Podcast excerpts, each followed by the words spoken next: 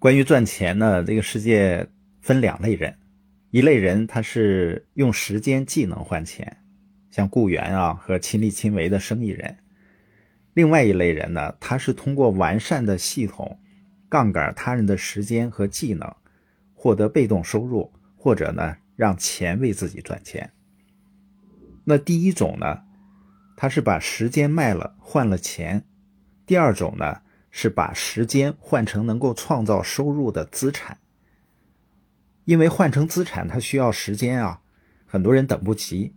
我经常跟人们聊到四种不同的赚钱方式，然后会问呢：如果人生有选择的话，你是一辈子用时间换钱，还是建立资产为自己赚钱，然后获得时间和经济的自由？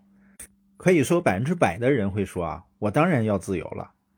但大多数人一转身还是吭哧吭哧的去赚钱，而且赚得很起劲儿。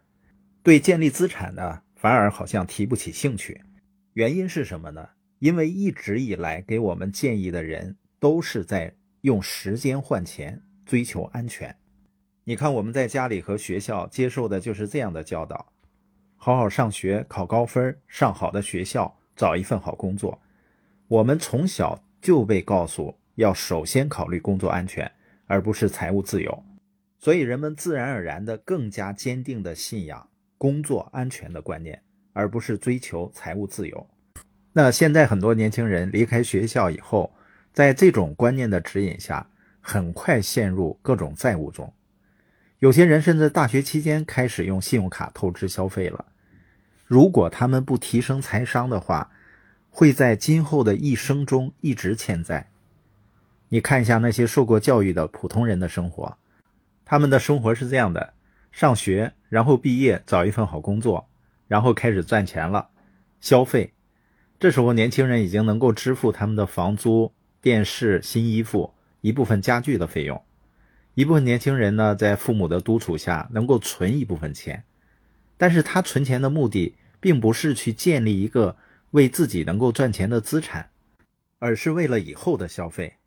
接下来某一天，这个年轻人遇到了某个特别的人，两人一见钟情。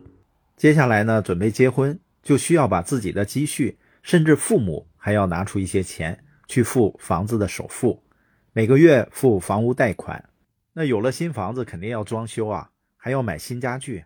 现在你发现，不仅房子、家具，甚至电器，甚至手机都可以低首付，每个月去还款。那些控制不住自己消费欲望的年轻人，很容易掉进这个陷阱。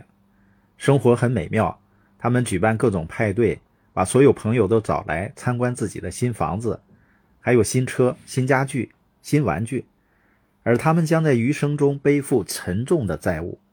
接着呢，孩子出生了，这对受过良好教育、工作努力的普通夫妇，必须把孩子交给父母或者幼儿园，因为他们必须节省开支。然后努力工作，他们变得必须寻求工作安全，因为平均算下来，不工作不到半年，很多人就破产了。你发现很多人根本就停不下来了，而且那些收入越多的爸爸，花在孩子身上的时间越少。成功会使你的闲暇时间越来越少，因为需要赚更多的钱来支付账单。那赚更多的钱就真的解决问题了吗？你会发现，当赚更多钱的时候，你又会看上更大的房子、更好的车，然后呢，背负更多的负债。这时，经济和时间的压力就更大，就更需要依赖工作安全。人越是在情感上依赖工作，越是需要拿薪水来付账单，就越会鼓励自己的孩子去找一份更稳定、更有保障的工作。人们越是感到不安全，就越发追求安全感。那最好的解决方案就是把业余时间利用起来，建立资产。等有一天你的资产为你创造源源不断的被动收入，足以支付你理想生活所需要的开销，你就自由了。